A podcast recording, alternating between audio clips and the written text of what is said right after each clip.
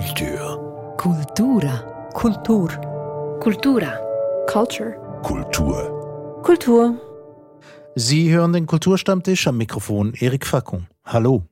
Heute wollen wir uns über eine der absoluten Größen der literarischen Szenen der Schweiz unterhalten. Friedrich Dürrenmatt, gebürtig am 5. Januar 1921, also vor 100 Jahren, gestorben am 14. Dezember 1990, also etwas mehr als 30 Jahre her. Dürrenmatt hat sich öfters an dem Land abgearbeitet, aus dem er kam, der Schweiz nämlich. Und darüber wollen wir heute reden, über Dürrenmatt und die Schweiz, und zwar mit Andreas Mautz, Theologe, Germanist und Herausgeber des Dürrenmatt-Handbuchs Leben, Werk, Wirkung und Martin Zink, Publizist in Sachen Literatur. Und Martin, wenn ich gleich bei dir beginnen darf, ähm, deine Beziehung zu Friedrich Dürrenmatt, dem Schriftsteller. Die waren, sagen wir mal, durchzogen, wellenförmig, mit konjunkturellen Schwankungen. Es gab Zeiten, da fand ich ihn hinreißend, andere, da fand ich ihn jetzt nicht so wahnsinnig toll.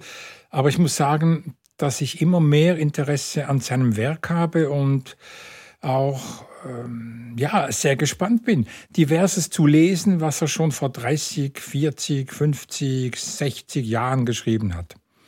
Also ich finde es einen, ich finde ihn einen letztlich sehr interessanten Autor, auch durch die Themenfülle, die Breite.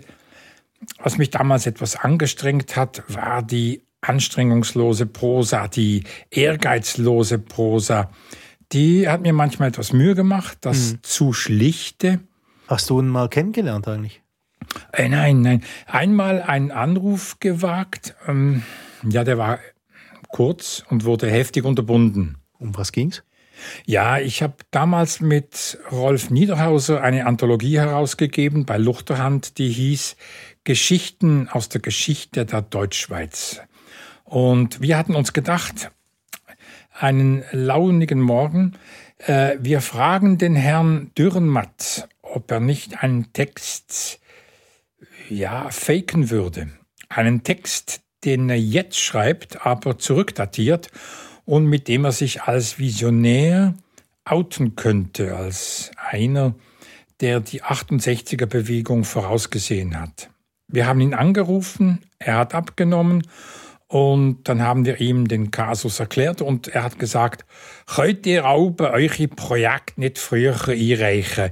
Ich bin am Essen, danke, adieu. Und das Essen war wichtiger als der Text. Und dann war das schon beendet. Und einen Text hat es keinen gegeben. Wir haben es auch nicht gewagt, ihn ein zweites Mal anzurufen. Aber es wäre sicher witzig gewesen. Ja, nach dem Dessert dann. Ja, natürlich, ja. Andreas Mautz, wie hast du mit dem Schriftsteller Dürrenmatt? Ja, ähm, ich bin, ich bin jetzt kein äh, sozusagen passionierter oder alter Dürrenmatt-Leser, ähm, aber eben über unser Handbuchprojekt, das wir jetzt vor kurzem gerade noch rechtzeitig zum, zu dem Doppeljubiläum abgeschlossen haben, ist er mir ganz entschieden näher gekommen. Hm. Genau. Das, das kann ich schon sagen. Würde heißen, eine Art Neuentdeckung da durch die Arbeit natürlich am, am, am Leben auch dieses Herrn Dürrenmatt. Ja, genau. Äh, ich meine, es ist ja eben erstaunlich, äh, es ist eine gigantische Werkausgabe, 37 Bände und man kennt sozusagen von Hause aus, jetzt so als Durchschnittsgermanist, kennt man natürlich von diesen 37 Bänden vielleicht vier oder so. Mhm. Das ist so der kanonische Dürrenmatt. Vielleicht fünf ähm, und äh, ganz viel kennt man eben nicht und da gibt es unglaubliche Dinge zu entdecken, nicht? Also das muss man schon sagen.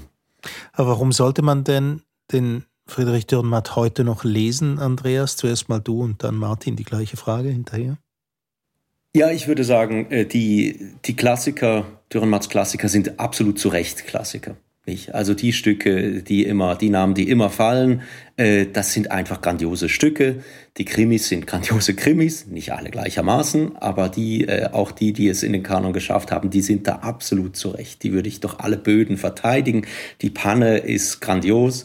Ähm, aber es gibt eben noch ganz viele andere Dinge, auch äh, schwerer zugängliche Dinge. Nicht also, was Martin vor, wie Martin vorher meinte, dass äh, sozusagen, dass, dass die Prosa vielleicht etwas äh, naja, du hast nicht billig gesagt, aber, äh, aber vielleicht so eben unangestrengt oder so. Äh, also es gibt, es gibt auch da sehr äh, komplexe Texte, die man sich regelrecht erschließen muss äh, und die man, also die auch diesen Aufwand sehr lohnen, würde ich sagen. Die Essays. Oder auch so ein Werkteil wie die Hörspiele, nicht eine Gattung, die mittlerweile historisch geworden ist, äh, fast, würde ich sagen. Äh, und da gibt es auch ganz tolle, ganz tolle Texte, die, die wenige Menschen kennen, leider. Ja, Martin, wie ist es bei dir? Ja, ich denke auch, dass noch vieles zu entdecken ist, jenseits der kanonisierten Werke. Ich denke auch an die Stoffe. Die habe ich mit Begeisterung gelesen. Das finde ich unglaublich interessant, was dem alles in den Sinn gekommen ist. Und mich hat ja auch interessiert in letzter Zeit sein eigenes Verhältnis zum Werk. Der Autor, der sich immer wieder über ältere Arbeiten beugt, der sie noch einmal hervornimmt, überarbeitet, das Multimediale auch. Aus einem Hörspiel wird ein Theaterstück oder eine Erzählung und so weiter. Das Switchen der Formen. Ich habe das Gefühl, dass nur gerade die Gedichte nicht so besonders interessant sind und alles andere aber sehr, sehr spannend. Andreas? Ja, ich würde äh, genau, genau auf dieser Linie eigentlich sagen, äh, wir haben jetzt gerade aktuell die Möglichkeit, nochmal ein ganz anderen Dürrenmatt tatsächlich erstmals richtig kennenzulernen, nicht? Also von diesen erwähnten Stoffen, von diesem autobiografischen, sehr eigenwilligen autobiografischen Spätwerk sind ja nur zwei Bände erschienen ähm, und was hinter diesen zwei Bänden steht, ist eine immense Masse an Material, 30.000 Manuskriptseiten äh, und jetzt in einer regelrechten Herkulesarbeit haben die Kollegen beim Schweizerischen Literaturarchiv das jetzt ediert und das erscheint dann im Frühling und das muss man sich, glaube ich, auf jeden Fall ansehen. Einfach um, äh, das sind keine abgeschlossenen Texte, das ist ein Riesenkonglomerat, aber ich glaube, eine sehr, sehr lohnende Lektüre, wenn man sich in diesen Kosmos Dürrenmatt, so die gleichnamige Ausstellung gerade in, im Strauhof in Zürich, wenn man sich auf diesen Kosmos einlassen möchte. Aber 30.000 Manuskriptseiten, das ist ja endlos, das ist ja viel zu viel für ein Menschenleben. Das ist ja unglaublich. Ja, das, das ist richtig. Und äh, das ist natürlich auch zunächst mal ganz technisch ein editorisches Problem. Nicht? Ähm, äh, und äh, die, ich glaube, die Kollegen haben da eine ganz gute Lösung gefunden, Ulrich Weber und Rudolf Probst. Es handelt sich um eine Hybrid-Edition. Das heißt, der, das vollständige Material ist äh, tatsächlich nur online zugänglich und was im Print vorliegt, äh, in fünf Bänden, was auch nicht wenig ist, ähm, sind, ist dann einfach eine bestimmte Auswahl, die sehr nachvollziehbaren Kriterien äh, folgt. Lass genau. uns doch ein bisschen an der Oberfläche bleiben. Ähm, ich möchte einsteigen mit, mit, also in das Werk jetzt, ähm, mit einem Statement, das Marcel Reich-Ranitzky, der wohlbekannte, leider verstorbene Literaturpapst der deutschsprachigen Welt über Jahrzehnte hinweg, kann man sagen, er sagte in einem Fernsehgespräch, von Dürrenmatt werde bleiben der Besuch der alten Dame, die bereits erwähnte Panne als Novelle und ein paar kleine Texte. Ja, das ist ein kühnes, aber typisches Reich-Ranitzky-Statement. Und sicher bleibt der Besuch der alten Dame, darauf müssen wir noch zurückkommen. Aber äh, ja, möglicherweise kommen jetzt noch weitere Sachen zum Vorschein. Das von Andreas erwähnte Werk der Stoffe ist vielleicht eines, das wir erst jetzt kennenlernen, wirklich kennenlernen. Ja, die beiden Bände, die vorliegen, die sind ja schon etwa 600 Seiten stark, glaube ich. Das wird also noch weiter untersucht. Dürrenmatt schreibt also quasi weiter aus dem Grab heraus. Er hat einen berühmten Kollegen namens Hans Blumenberg, der auch immer noch Bücher publiziert, lange nach seinem Tod. Und ja, Dürrenmatt hat einfach das Glück dieser Werkausgabe. Das gibt's ja zum Beispiel im Fall von Max Frisch nicht. Max Frischs mhm. Werkausgabe, es ist auch keine neue in Sicht, ist schon ziemlich alt, nicht umfassend und vielleicht ist das mit ein Grund, dass er langsam ins Vergessen abrutscht. Und dagegen Dürrenmatt, der jetzt medial, aber auch editorisch außerordentlich präsent ist, ist vielleicht einer, der neu entdeckt werden muss. Und vielleicht wird man mehr entdecken, als Marcel Reich-Ranitzky damals ahnen konnte. Ja, ich würde auch sagen, Reich Ranitzky äh, bewegt sich sozusagen auf sicherem Terrain im Grunde. Ich finde, das ist keine besonders äh, originelle These, die er hier vertritt. Das ist eher eine vorsichtige Auswahl. Ähm, nach meinem Eindruck äh, müsste man zu dieser eigentlich konsensfähigen Reihe mindestens auch noch die Krimis oder eben vor allem die Bärlach-Krimi Krimis dazu nehmen. Und dann gibt es noch einen anderen äh, Favoriten, der von Reich Ranitzky frontal, wirklich, muss man sagen, äh, verrissen wurde. Und das ist der, der späte kurze Roman Durcheinandertal. Ich finde das ganz großartig, aber das mag auch so ein bisschen meinem Interesse an der Religionsthematik und auch an äh, Dürrenmatts Neigung, katastrophische Szenen auszumalen. Äh, das mag auch dem geschuldet sein. Aber ich finde, das Durcheinandertal würde, wär, wäre in meinem kleinen Kanon auch noch mit drin. Nun bleiben wir trotzdem mal beim Kanon. Reich Ranitzky hat dann im nächsten Satz gesagt, das sei schon sehr viel, wenn ein Autor sowas geschrieben habe und quasi im Kanon der deutschsprachigen Literatur beigetragen hat. Nämlich eben Besuch der alten Dame und bei der wollen wir bleiben. Ähm, nur mal noch schnell, um was es geht. Stück, äh, das stammt von 1955. Eine alte Dame besucht ihren Heimatort nach Jahrzehnten wieder. Clary Wäscher hieß sie zum Zeitpunkt, als sie das Dorf verlassen hat. Jetzt heißt sie Claire Zakanassian und ist unermesslich reich und bietet dem völlig bankrotten Heimatort namens Güllen quasi die finanzielle Sanierung auf Knopfdruck, kann man sagen. Aber dafür muss das Dorf ihren einzigen Liebhaber Alfred Ill opfern. Gespielt wurde dieses Stück jetzt in unzähligen Ländern und Sprachen bis nach Afrika hinein. Ja, da stellt sich aber dann trotzdem die Frage, warum so ein weltumspannender Erfolg gerade dieses Stück 1955? Martin, was meinst du? Ja, ich denke, dass da eine Grundkonstellation auf die Bühne kommt, die man mühelos in verschiedene Kulturen, verschiedene Sprachen, ja, in unterschiedliches Kolorit irgendwie einbetten kann. Ja, die, die Frau, die Rache nimmt an ihrem ersten Liebhaber, der ihr ganz übel mitgespielt hat, der sie auch in die Prostitution gedrängt hat. Und die Tatsache, dass eine Gemeinschaft bereit ist, sich selber zu retten, indem sie eine Person opfert, das kann man, glaube ich, in jeder Kultur antreffen, vermutlich in Varianten natürlich, das ist ganz klar.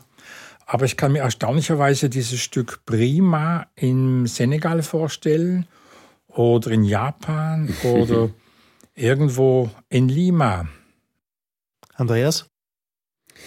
Ja, ich wäre ganz, äh, ganz einig mit dir, Martin. Es ist einfach eine genial einfache Grundkonstellation, ein Grundkonflikt, der sozusagen daueraktuell ist. Es geht um die Frage der Gerechtigkeit, es geht um Treue, Verrat. Das ist eine Versuchungsgeschichte.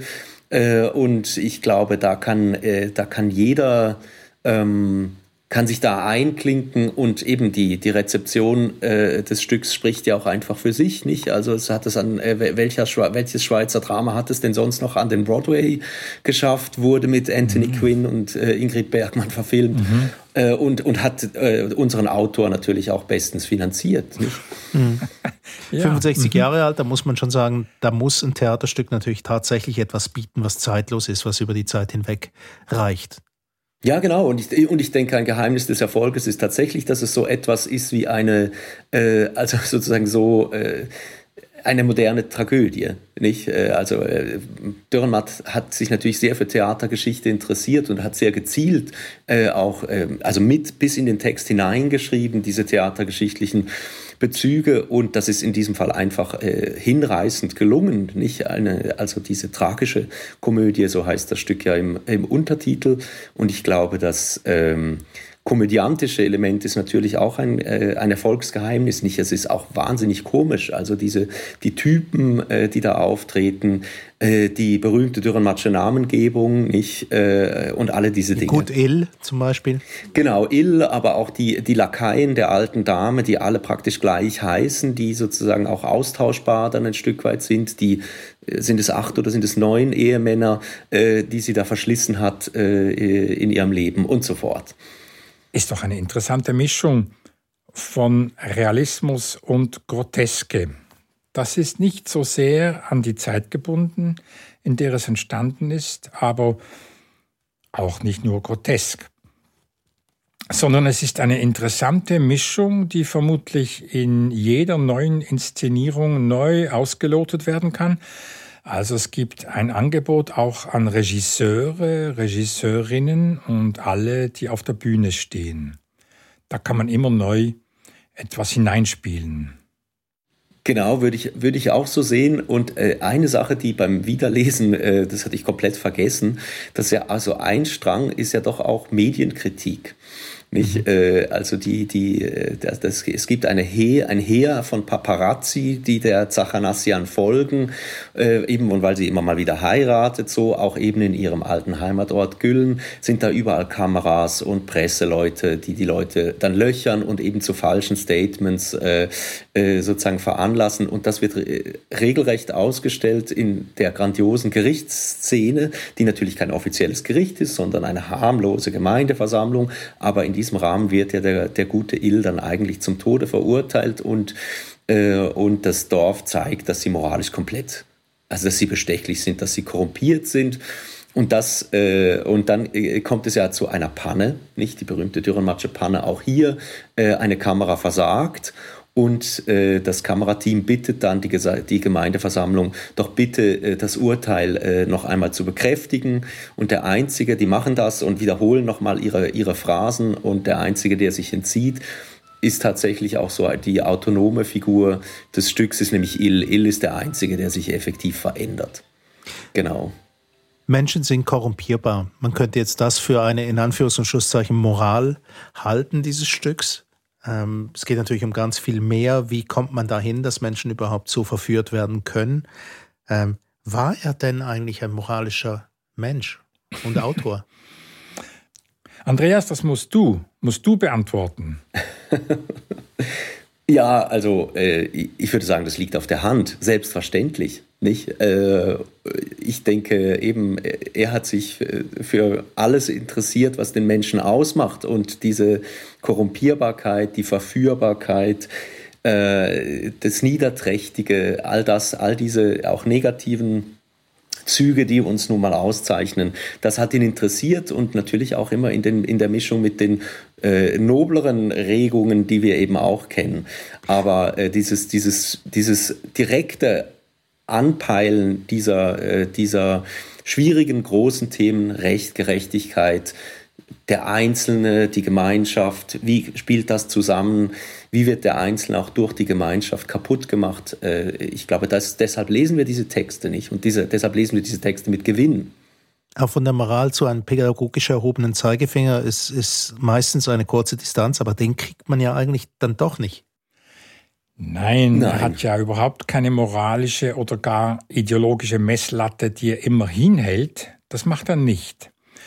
Sondern er zeigt auf und beschreibt und schreibt sich hinein in die Konflikte immer stärker, immer dringlicher und immer anschaulicher, immer grotesker.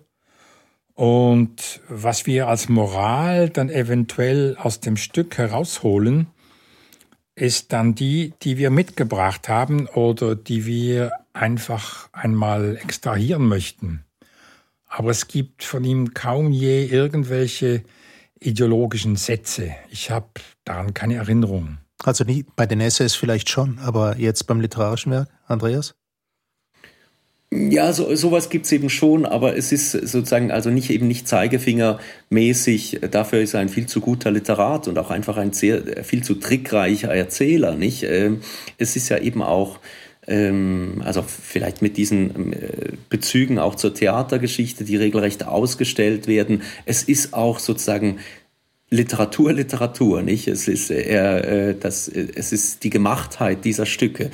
Und das sieht man jetzt in der alten Dame vielleicht in der Autofahrszene am besten, nicht? Wo so eine Art Spiel im Spiel getrieben wird. Äh, ich habe es nochmal rausgesucht, eben, da ist die Regieanweisung, Sie setzen sich auf die Stühle, markieren Autofahren, nicht? Und dann äh, gibt es diesen Familienausflug mit dem neuen Auto, ähm, geleasten Auto, äh, weil die natürlich eben jetzt alle schon in Erwartung äh, des Geldsegens sich dann neue Dinge anschaffen. Nicht? Also und ich das glaube, ist das ist, das ist ein das mit dem Auto. Ja, total, total eben und es ist auch, aber ich glaube, es ist auch ein, ein, ein gewisser Schutz eben gegen äh, äh, gegen so eben sozusagen leicht zitierbare äh, Plattitüden. Das hat er, das hat er auch äh, äh geliefert. Und man muss ja auch sagen, also eben äh, Dürrematt kommt ja unter anderem auch vom Kabarett her. Nicht? Also er hat ja nun wirklich keine Berührungsängste mit dem, äh, mit dem populären, äh, mit dem Karlauer, auch mit dem richtig flachen Witz. Nicht? Mhm. Und, äh, mhm. und das ist auch natürlich absturzgefährdet und auch nicht immer gleich, nicht immer gleich gelungen. Im selben Stück gibt es doch auch eine Regieanweisung, nach welcher der Wald durch Menschen dargestellt werden müsste. Richtig. Es sind, glaube ich, drei Schauspieler, die markieren den Wald. Das finde genau, ich und, tolle Sachen. Und Doch. genau, mimen den wunderbar. Kuckuck äh, und so weiter. Genau. Aber ja. trotzdem, also ein literarischer Anspruch haben wir festgestellt und trotzdem hat man das Gefühl, es, es liest sich auch, man muss es nicht mal auf der Bühne sehen, aber es liest sich recht. Einfach und verständlich auch. Trotz allen Ausflügen ins Absurde, es ist sehr zugänglich als Stück. Ja, ja. also schon. Ja. Es ist ja, die Figuren sind ja alle interessant, alle spannend, selbst das Personal, das kaum je etwas sagt oder immer nur nachdoppelt und so, das hat eine eigene Qualität, das finde ich noch interessant. Genau, und es ist aber auch niemand, niemand ist sympathisch, nicht? Es gibt in diesem Stück keine Sympathieträger, die sind alle grässlich. Alle. Opportunisten. Ja. Also man sollte es einfach mal wieder lesen. Jetzt möchte ich ja noch auf, auf einen Aspekt zurückkommen. Ähm, wir haben es gesagt, das Stück wurde weltweit aufgeführt an verschiedensten Orten. Man kann sich tatsächlich auch äh, gut überall vorstellen. Japan, Senegal hast du erwähnt, Martin. Ähm, aber trotzdem, der Ort heißt Güllen und da denke ich natürlich sofort an die Schweiz, oder? Ja. Nicht an einen ganz konkreten Ort, aber ich stelle mir schon sowas vor im Berner Seeland. Ja, klar, ja, ja, ja. Das ist Kabarett, natürlich. Ein ja. Ort, der Güllen heißt Jauche, aber der Dürrenmatt wagt das, das zu machen. Und man muss sich immer auch vor Augen halten, uraufgeführt wurde das Stück 1956. Also das ist natürlich eine Zeit, ähm, da stirbt gerade Brecht. Hm? Da gibt es vielleicht die ersten Stücke von Ionesco, da mhm. bin ich nicht ganz sicher, was da alles auf der Bühne auftaucht und so. Aber es ist schon Kess. Und ich denke, dass vieles aus jenen Jahren einfach verschwunden ist, kaum mehr gespielt wird. Und sein Stück hält durch. Mit Güllen und Herrn Alfred Ill und dieser Claire Zachanassian und so weiter – das ist schon interessant. Mit Güllen wollte ich eigentlich in die Schweiz zurückgeraten, weil ja, das ist nämlich ja. unser, unser Thema. Ähm, auch die Beziehung von Friedrich Dürrenmatt zu dem Land, aus dem er kam. Da gibt es ein paar Bonmots zu dieser, ich sage es jetzt einfach schon mal voraus, schwierigen Beziehung. Vielleicht korrigiert mich ja hinterher jemand. Ähm, er hat ja auch Schweizer Psalme geschrieben und im zweiten, also der zweite fängt ja mit dem Satz an, was zum Teufel soll ich mit diesem Land anfangen? Das ist der erste Satz von seinem Schweizer Psalm. Man kann sich das auch zu musikalischer Begleitung vorstellen, wenn man Lust hat. Oder dann, ähm, vielleicht, vielleicht ist es eine Paraphrase, ich weiß es nicht mehr ganz genau, aber dem Sinn nach, der Schweizer wäre frei geboren und dann tritt er ins Geschäftsleben ein. Ja, also eine schwierige Beziehung, oder? Warum hat er denn diese Mühe? Was meint ihr? Ja, weil äh, wie, wie könnte man diese Mühe nicht haben? Also ich würde, so würde ich zurückfragen. Es gibt ja diverse Dinge, an denen man sich durchaus aufhalten kann, aber ich finde gerade das Angenehme an Dürrenmatts Verhältnis zur Schweiz ist, dass es insgesamt äh, ein ziemlich entspanntes ist. Nicht? Also er hat sich jetzt nicht über die Maßen ähm, sozusagen aufgerieben an seiner Herkunft äh, und sozusagen ist auch natürlich äh, auch äh, wurde er auch als Nestbeschmutzer wahrgenommen, nicht zuletzt äh, durch die Havel-Rede sozusagen als das Finale seiner seines äh, äh, also des Public Intellectual sozusagen. Kurz vor seinem Tod. Aber trotz äh, genau, aber trotz allem ist das äh, ist das ein sehr entspanntes Verhältnis und ich muss auch sagen, dass eben diese diese gelegentlichen Ausfälle äh, auch die Schweizer Psalmen sind, auch wenn man so sagt, aber das sind die Gedichte jetzt. Also ich finde, das, da würde ich sozusagen äh, jetzt mit, also dass Reich Ranitzky die Gedichte nicht erwähnt, äh, da wäre ich ganz bei ihm. Das sind keine starken, besonders starken Texte, das sind so nebenher Geschichten, die er eben auch noch gemacht hat. Was er im Grunde genommen macht, er misst die Schweiz an dem Bild, das sie von sich hat und das macht er schon ganz früh. Ganz früh schon geht er ein auf die äh, Geschichte der Schweiz im Zweiten Weltkrieg, mhm. das verschonte Land. Wofür rühmt sich die Schweiz? Was will sie von sich erzählen? Und das macht er ohne Parteiprogramm. Das macht er einfach, indem er aufzählt, was ihm aufgefallen ist. Und in vielen Fällen finde ich das sehr aufschlussreich, sehr interessant. Ich finde einige Essays, die mir völlig entgangen sind, die ich erst kürzlich gelesen habe, äh, finde ich ganz spannend. Aber es ist eine Auseinandersetzung, auch eine kritische mit, mit, äh, mit der Schweiz. Ja, mit das der ist Schweizer immer Geschichte. kritisch.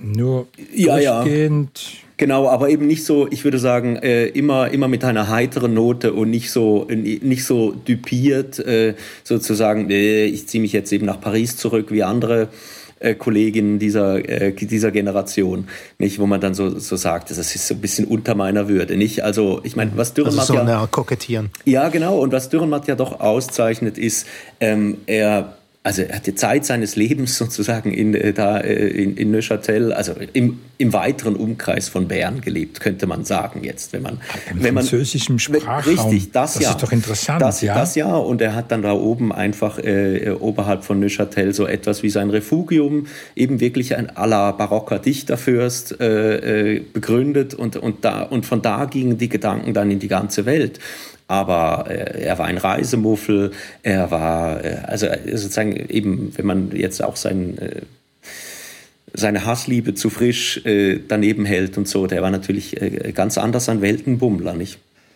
Dürrenmatt hat seine Kritik an der Schweiz auch in Zeichnungen ausgedrückt. Er hat ja ganz viele Karikaturen gemacht, die außerordentlich witzig sind und nicht erwartbar.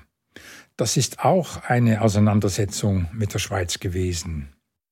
Ja, und auch, und auch die sehr billig, nicht? Also die, die, die Heimat im Plakat, dieses, dieses tolle Büchlein, das sind ja keine ausgetüftelten Dinge, sondern das ist hingesaut. Das muss man ja auch sagen. Und das ist, das ist das Tolle daran.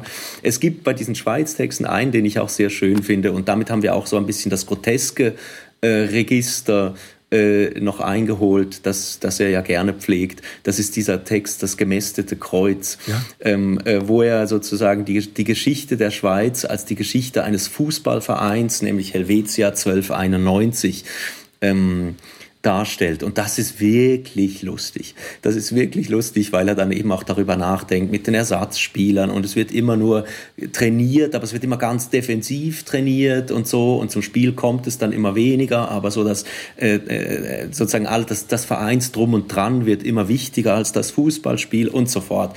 Und das ist, äh, das finde ich sehr, eine sehr schöne, sozusagen freundliche, lustige Abrechnung mit, äh, mit der Schweiz. Du hast vorhin gesagt, ähm, diese Kritik, die hat sehr viel mit der Geschichte der Schweiz zu tun und mit dem Image, das das Land sich gibt. Ähm, ist das heute noch lesbar? Ist das nicht irgendwie zeitgebunden an die Zeit des Kalten Krieges? Ja, gut. Ich denke schon, dass viele Texte aus dem letzten Jahrhundert hm, ja schon fast Fußnoten gestützt daherkommen müssten. Man muss schon vieles kommentieren, erklären. Die Schweiz ist durch viele Konflikte hindurch, die man heute kaum mehr kennt. Auch in dieser Havelrede, die Andreas genannt hat, wird ja auch Bezug genommen auf den Fischenskandal. Das braucht auch eine Fußnote. Also ganz viele Stationen nach 1945 sind heute wie vergessen. Und die Texte, die darauf unmittelbar reagiert haben, sind es zum Teil ja auch. Hm. Dabei wäre es gerade diese Rede wäre ja vielleicht genau der Wert, dass man sie nochmal liest und analysiert, wenn man etwas wissen will über die, die Schweiz und Europa Ende der 80er Jahre. Kurz darauf ist Dürrenmatt ja auch gestorben. Ähm, ja.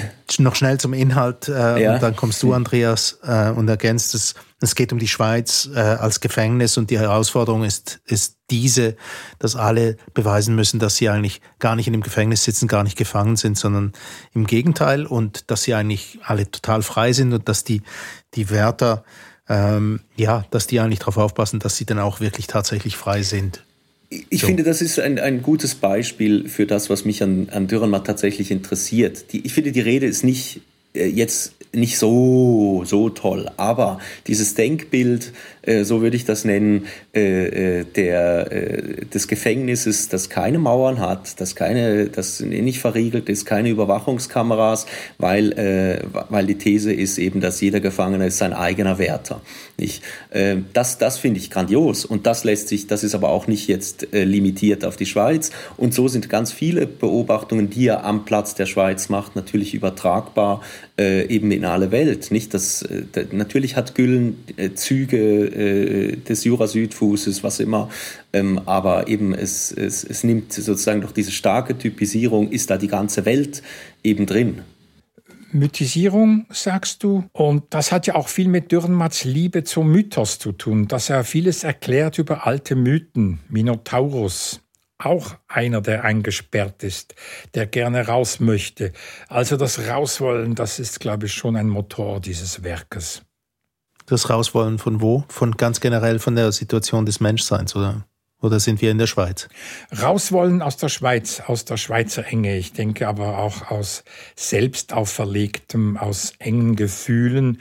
Immer wieder hat man das Gefühl, dass einer was sprengen möchte ich, ich, ich versuche es etwas äh, anders zu sagen. Ich würde sagen, äh, eben da, also das, was er seit seinem missglückten Versuch, Philosophie zu studieren, mitgenommen hat, ist wirklich die Frage, wie funktioniert eigentlich unsere Erkenntnis? Wie können wir eigentlich, wie, woher wissen wir eigentlich, was wir zu Miss Wissen meinen? Nicht? Und da war für ihn äh, im Studium das Höhlengleichnis von Platon so, äh, sozusagen der Referenztext und das schleift er ja dann quer durch das Werk äh, bis in die späten Texte schleift äh, er das immer mit und es ist nicht so klar, äh, wer eigentlich da äh, das Bessere losgezogen hat, der, der einfach die Illusion an, dem, an der Wand tanzen sieht oder der, der aus der Höhle schließlich rauskommt. Nicht? Diese, also auch die Frage nach der Identifikation, ist jetzt der, ist, ist Dürrenmatt jetzt der Minotaurus oder beschreibt er den von außen und wie ist es mit Theseus und so fort. Also er ist da sehr flexibel so, deshalb zögere ich etwas. Äh, ich würde eher sagen, dass das Thema treibt ihn massiv um. Ob das, ob das mit dem Rauskommen wirklich das Ziel ist, da bin ich mir nicht so sicher.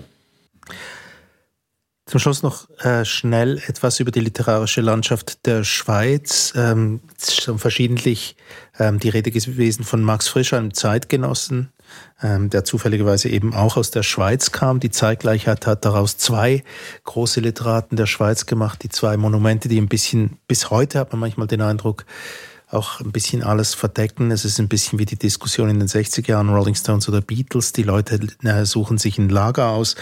Ähm, ich möchte noch mal ganz schnell zum Schluss noch Marcel Reich-Ranetzky noch mal herbeizitieren, ähm, der gesagt hat, also Dürrenmatt fällt als Schweizer Autor völlig aus dem Rahmen. Nicht wie Frisch, der steht in der Tradition von Gottfried Keller, aber Dürrenmatt steht für sich allein, wie so eine Art einzigartige Figur. Was meint ihr dazu? Ja, es ist schwer, eine Ahnenreihe für Dürrenmatt einfach so mal schnell herbeizuzitieren. Also literarisch gesehen wüsste ich gerade im Moment nicht genau, woran er anknüpft. Natürlich hat er ganz viel Philosophie, auch ganz viel Kunstgeschichte aufgenommen, aber ich wüsste jetzt gerade nicht einen Autor zu benennen, ja, mit dem man ihn in direkte Beziehung äh, setzen könnte, Glauser allenfalls. Bei Frisch kann man ja verweisen auf Zollinger, auf Brecht und andere. Später wird natürlich Frisch selbst zum Maßstab. Aber bei Dürrenmatt, ja, wahrscheinlich schon eine singuläre Gestalt, ja. Ich weiß nicht, ob er Schüler hatte, wirklich, glaube ich nicht. Dürrenmatt hat ja selber seine, eigentlich so etwas wie eine Literatur, literaturgeschichtliche Genealogie schon, ähm, schon gezeichnet und sich da eben dann eher von den, also wirklich von den Klassikern her, also jetzt äh, antike Klassik ähm, und, und dann äh, jetzt in, in neuerer Zeit natürlich von Büchnern. Mhm her. Nicht äh, die Büchner-Verehrung ist mit Händen, mit Händen zu greifen und der berühmte erste Prosatext Weihnacht äh, ist ja sozusagen äh, ein Widmungstext, wenn man so möchte. Aber tatsächlich ist es, äh, ist das sozusagen äh, die, also ist es bei, äh, bei Frisch liegt es mehr auf der Hand. Aber ich glaube, das Selbstbewusstsein von Dürrenmatt war eben so, sich zu präsentieren. Äh, er spielt in einer anderen Liga und das ist nicht sicher nicht diese kleine Schweizer Traditionslinie, sondern die Weltliteratur. Gut, Friedrich Dürrenmatt. Ein Werk will wiederentdeckt sein, dies zum 100.